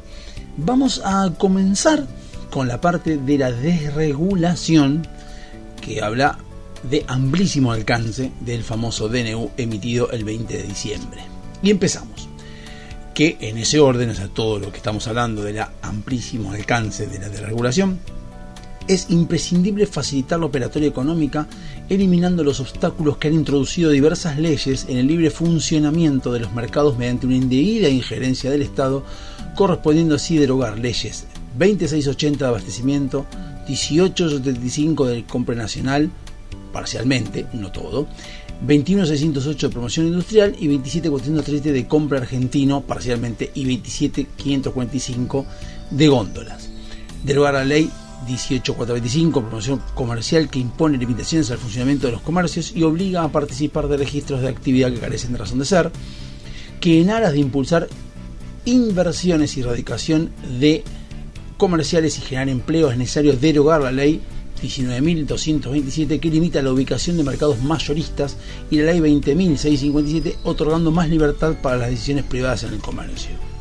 Bien, ahora, la primera pregunta, ¿no? Porque acá podemos optar por dos cosas, o seguir leyendo o ir a la ley 2680, ley 2680, donde nos va a mostrar qué es lo que eh, hablamos siempre de que es rarísimo llegar a eh, la ley y ya saber que está mal. Pero vamos a ampliarlo. ¿Qué es lo que insisto yo, debiéramos hacer como ciudadanos argentinos, nuestra tarea. El tipo lo que dijo el 20 de diciembre que va a derogar la ley 2680 de abastecimiento. Vamos a Infoleg, que es eh, digamos el Ministerio de Justicia y Derechos Humanos, Presidencia de la Nación, donde dice que el artículo, la ley 2680, que fue el 20 de junio de 1974, dice Creación del régimen de abastecimiento. La presente ley regirá con respecto a la compraventa, permuta y locación de cosas muebles, obras y servicios, sus materias primas directas o indirectas y sus insumos, lo mismo que las prestaciones, cualquiera fuere su naturaleza, contrato o relación jurídica que las hubiere originado que se destinen a la sanidad, alimentación, vestimenta, higiene, vivienda, deporte, cultura, transporte, calefacción, refrigeración, esparcimiento, así como cualquier otro bien inmueble o servicio que satisfaga directamente o indirectamente necesidades comunes o corrientes en la población. Y vamos acá, texto completo de la norma y es enorme la norma. No sé si leerla, está hecha por Allende y Lastiri.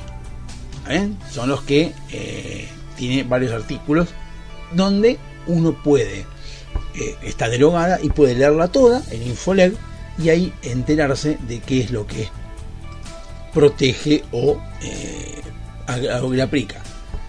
No sé si leerla, la verdad que no sé porque se tornaría muy tedioso todo esto. Yo sé que obviamente uno lo puede leer y lo puede llevar a, a, complementar porque la verdad que sí, estoy pensando en, en, no, no es mi intención, como siempre les digo, hacer un programa que sea atractivo, que la gente lo, lee, lo escuche, pues no, me re divertí con Diego, qué lindo. No, simplemente es, es una lectura que me sirve a mí también para aprender yo, para leer lo que hay que hacer y para plantar lo que yo creo que hay que hacer.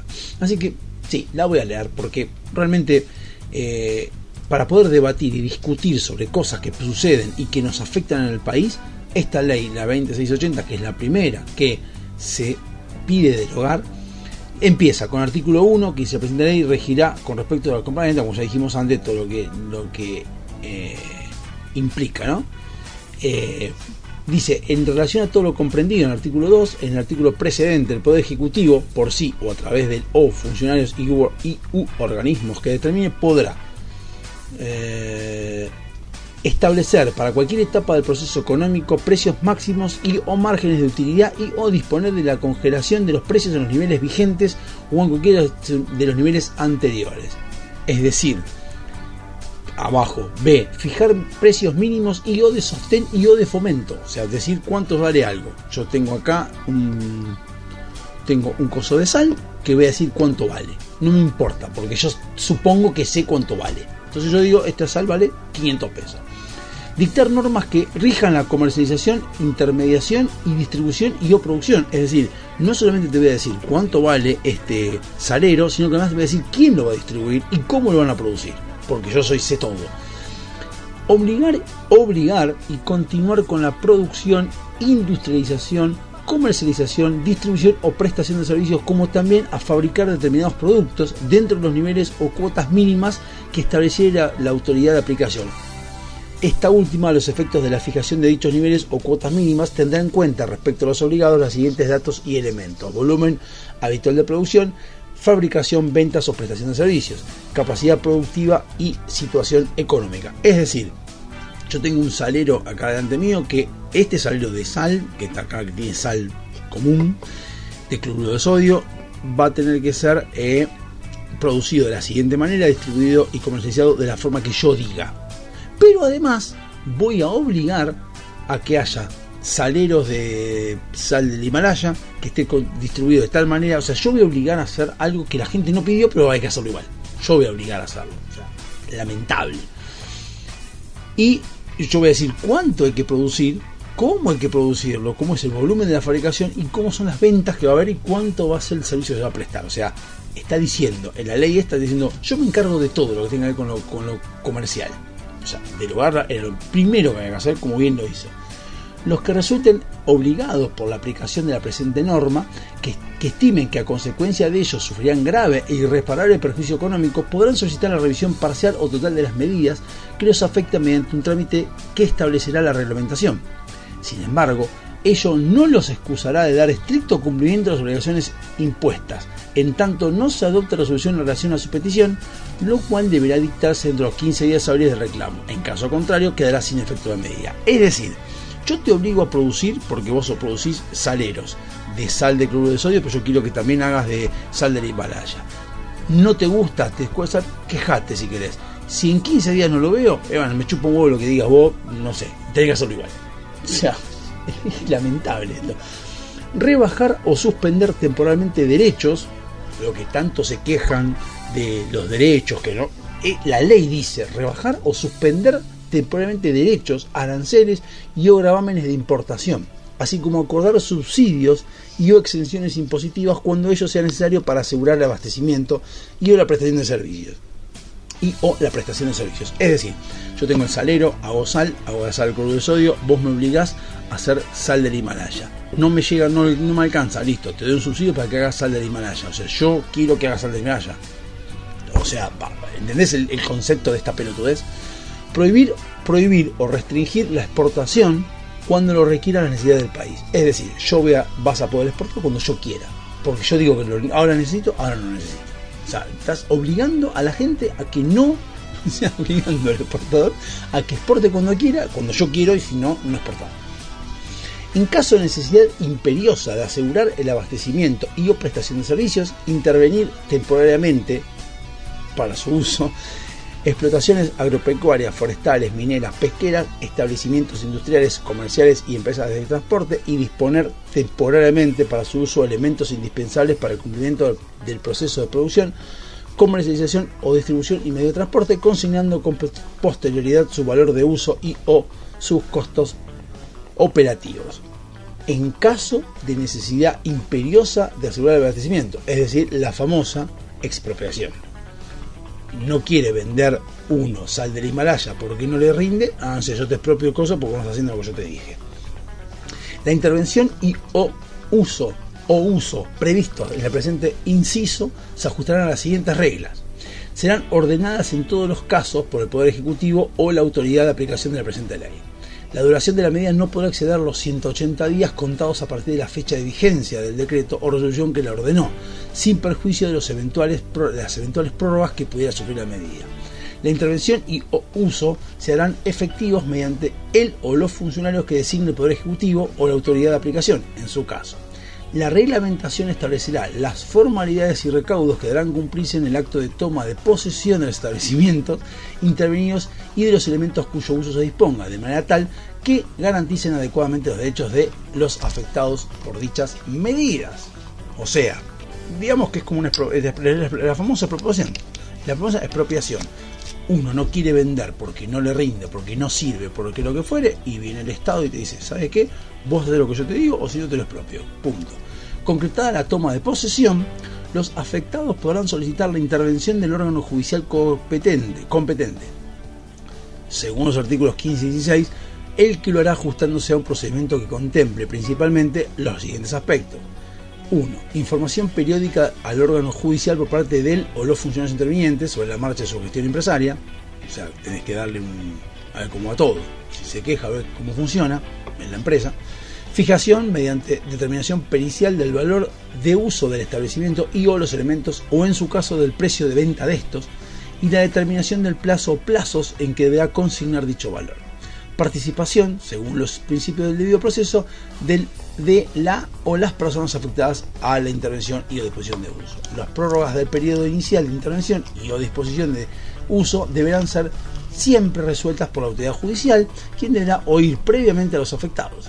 Los periodos de prórroga no podrán ser superiores cada uno a 180 días y en total no podrán superar el plazo de dos años contados a partir de la fecha de vigencia de la medida originaria. Las prórrogas serán otorgadas únicamente en tanto y en cuanto subsistan los hechos que motivaron la adopción de la medida originaria.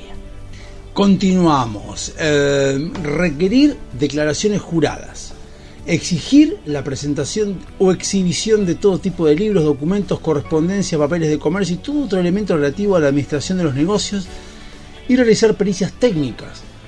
Proceder, en caso de necesario, al secuestro de todos los elementos aludidos en el inciso I con un plazo máximo de 30 días hábiles. Crear los registros y obligar a llevar los libros especiales que se estableci- establecieren. Establecer regímenes de licencias comerciales. Disponer que los medios de transporte del Estado Nacional o de sus empresas sean afectados al traslado de mercancías y o personal. Pero vos, a ver, ¿no? Porque, a ver, una cosa que, que ustedes no, no, no saben, en el momento que yo estoy grabando este programa, dije, ¿lo leo o no lo leo? Porque la verdad que a veces, como dije antes, se hacía tedioso, qué sé yo, medio que le daba bola. Hasta que empiezo a, como le dije, a entender y la verdad que ahora no estoy para nada arrepentido de haberlo leído, me imagino el programa siendo escuchado por alguien, diciendo este chapelota que está leyendo la- las leyes, o sea, está leyendo las leyes. Estamos en la primer ley derogada. Pero vos entendés el nivel de desquicio que tiene esto. O sea, vos un, tenés una, pones una empresa, le haces un producto, el cual te puede ir bien y como te va bien, el gobierno dice que tenés que hacer ese otro, ese otro eh, producto que vos no estabas haciendo.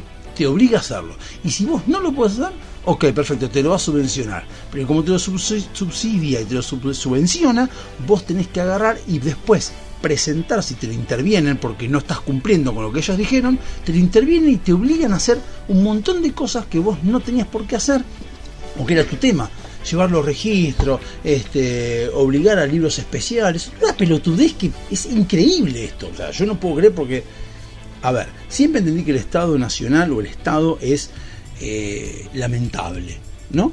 Ayer, por ejemplo, también cuento hablando con mi viejo, mi viejo dice, no, porque yo le diría a mi ley, mi viejo no es que esté en contra de pero dice, le diría a mi ley que hay muchos países del mundo que tienen fuerte, fuerte injerencia del Estado y funcionan muy bien, puede ser Japón, Suiza. Entonces, y yo le pregunto, le digo, bueno, pero ¿en qué tiene injerencia? Ah, no lo sé. Y pero no puedes decir una solución así, tenés que leer más cosas. Cuando hablábamos del Estado Nacional y hablamos del Estado argentino, que está todo regulado, es una cagada, uno lo podía decir, pero para poder ahondar más y discutirlo, tenés que leer lo que está puesto. Y esto creo que, no sé si alguien leyó esta ley, que de leerla nomás, o sea, yo tengo un negocio y digo, no pongo una mierda. Con esto nada más, ¿eh? sin contar más leyes que vamos a seguir leyendo. Ya con esto es inadmisible tener esto. Quien tenga dos dedos de frente y un comercio, dicen, yo ni en pedo pongo un comercio con, esta, con este tipo de regulación.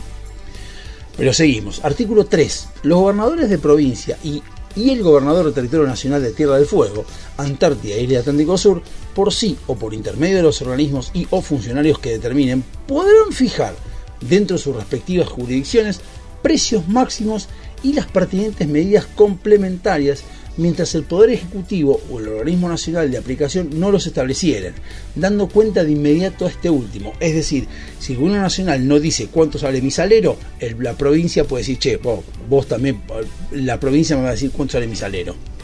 Dichos precios subsistirán en tanto el Poder Ejecutivo no haga uso de las facultades que a este objeto le, le acuerda esta ley. O sea, si el Poder Ejecutivo Nacional no dice cuánto sale el salero. También podrán disponer las medidas autorizadas en el ciclo, bueno, incisos, tanta, el importable caso porque no estamos leyendo. Asimismo, las mencionadas autoridades, y únicamente en cuanto se refiere al abastecimiento dentro de sus respectivas jurisdicciones, podrán modificar los precios fijados por la Autoridad Nacional de Aplicación en tanto la localización de la fuente de producción, la menor incidencia de los fletes o cualquier otra circunstancia o factor permiten una reducción de los mismos. En caso de que a la inversa dichos factores determinaran la necesidad de incrementar aquellos, deberá requerirse previa autorización al organismo nacional de aplicación, quien deberá expedirse en términos de 15 días hábiles, en caso contrario quedará aprobado el precio propuesto por la autoridad local. Es decir, vos mirá esto, qué locura, qué locura. Si el salero lo ponen a 100 pesos y la, nación no se metió, ¿no? No, no, no, no, le impuso el precio la nación, sino lo pone la provincia de Buenos Aires en este caso. 100 pesos. Pero de acuerdo a los fletes, todo, se ve que puede bajar el precio de 100 a 90. No hace falta pedir autorización a nadie. Ahora, si el salero pasa de 100 a 110 porque yo veo que se me incrementaron los costos en la provincia, yo no puedo hacerlo, decir, che, a partir de ahora el salero vale 110, salvo que se lo pida al Poder Nacional y decir, che, mira, necesito aumentar el salero a 110. Y en ese caso, el poder el, organismo nacional lo que dice es para aguantarme 15 días, en 15 días te contesto. Si la nación no contesta y no da el aval de esos 110, eh, eh, no da el aval, no dice ni sí ni no, pasa a 110. Ya, es una locura esto, es una locura, locura. Artículo 4. Serán reprimidos con las sanciones que se establecen en el artículo 5, en su caso 6, artículos, entre artículo 5 y 6, o sea, después calculo que vendrán, ¿quiénes? O sea, son reprimidos. La palabra represión, que, a ver, mi querido peronista limitado cerebralmente, ves que represión existe y no es que está mal, está en la ley, elevaren artificial o injustificadamente los precios en forma que no corresponda, que no responda proporcionalmente a los aumentos de los costos u, o tuvieran ganancias abusivas. ¿Quién carajo define qué es una ganancia abusiva? ¿Quién te dice cuánto es? O sea, obviamente, según la ley, lo que diga la ley fuera. Si te dice, yo te digo, tenés que tener una utilidad de 20% y está mal. Si tenés 25 está mal. El 5% que estás abusiva, abusando. Revaluaren existencias salvo autorización expresa del organismo de aplicación. O sea, tengo más o menos existencias. Acapararen materias primas o productos o formaren existencias superiores a las necesarias, sean actos de naturaleza monopólica o no, para responder a los planes habituales de producción y o demanda. Es decir, que vos te estoquees de materia prima para poder producir más. No, todos tenemos todo lo mismo intermediaren o permitieren intermediar innecesariamente o crearen artificial- artificialmente etapas en la distribución y comercialización. Bueno. Destruyeren mercaderías y bienes o impidieren la prestación de servicios o realizar en cualquier otro acto, sea naturaleza monopólica o no, que tienda a hacer escasear su producción, venta o transporte. Es decir, yo hago el salero y el salero de sal del Himalaya y yo no quiero no, la verdad que me está hinchando las pelotas y me está haciendo gastar más plata y no me está haciendo ganar lo que yo quiero ganar, ¿qué hago? Yo destruyo el sal del Himalaya. No lo puedo hacer. Ah, no, está mal eso, no se puede, no puedes hacerlo, porque la ley dijo que tenés que y punto. Dios, negaren o restringieren injustificadamente la venta de bienes, o negaren y restringieren la injustificadamente la venta de bienes o la prestación de servicios, o redujeren sin causa la producción habitual o no la incrementaren, habiendo sido intimados hasta el efecto con tres días hábiles de anticipación en caso de tener capacidad productiva para responder a la demanda, es decir, cuando hay desabastecimiento. De ahí viene, uno entiende ahora por qué las quejas a veces. O sea, no las quejas, sino cuando hay desabastecimiento, que empiezan todos a, no, lo que pasa que el desabastecimiento, y empieza a ver que a veces uno se da cuenta porque hay a veces explicaciones que son media como inverosímiles. Te dicen algo y decís, pero ¿por qué me estás explicando algo que teóricamente hay desabastecimiento? ¿Por qué? Porque no pueden decir eh, qué es lo que, por qué motivo no, no, no están abasteciendo. No pueden decir, ah, porque no tengo plata. No, porque enseguida va a haber este otro tipo de, forma de, reponer esa, esa existencia. No tuvieron para su venta, a desviar, desviar en el abastecimiento normal y habitual de una zona, otro sin causa justificada. O sea, vos no podés vender, por ejemplo, de Buenos Aires a La Pampa si no justificas por qué. Dios santo, no tuvieron para su venta, según el ramo comercial respectivo, mercaderías con precios máximos, precios congelados, no tuvieron para su venta mercaderías con precios máximos, precios congelados o margen de utilidad fijados y al no poseerlas no venden a dichos precios mercaderías similares de mayor calidad o precio, salvo los eximentes justificados que se establezcan por vía reglamentaria teniendo en cuenta ramo, habitualidad, modalidad, situación de mercado y demás. O sea que vos tenés que tener sí o sí precios máximos, si no, no puedes hacerlo. No entregar en factura o comprobante de venta en la forma y condiciones que establezcan las disposiciones reglamentarias. Es decir, de esa manera controlas cuántos impuestos paga cada uno. Violar en cualesquiera de las disposiciones que se adoptaren en ejercicio de las atribuciones que se confieren en artículos 2 y 3 de esta ley. O sea, justamente a lo que iba. Con esto vamos a terminar y la ley no termina acá, ¿eh? hay más artículos. Son, en realidad, son 30 artículos, vamos por el quinto. Esto es lo que yo quería, quería eh, plasmar.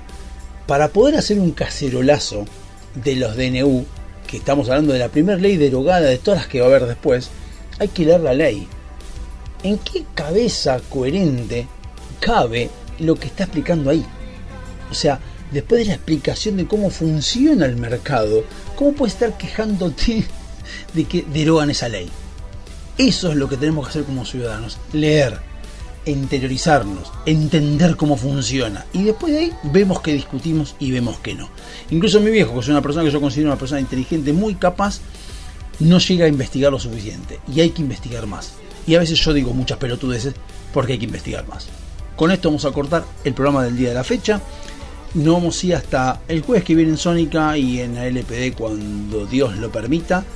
Eh, nos vemos, sean libres, busquen la libertad y acuérdense que estamos en un dando la vuelta, pegando la vuelta en un viaje largo que veníamos a alta velocidad hacia el abismo, estamos pegando la vuelta y yendo para atrás para pasar un país en serio. Así que aguanten que no falta mucho. Hasta.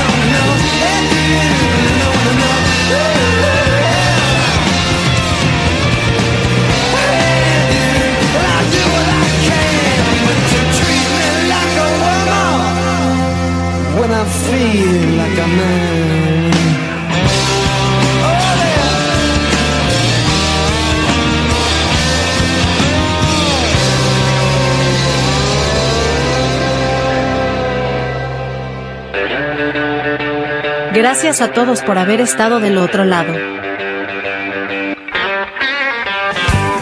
La semana que viene volvemos. Dado Hobby Soccer. Dos horas a pura reflexión. En este mismo canal. Que tengan una excelente semana.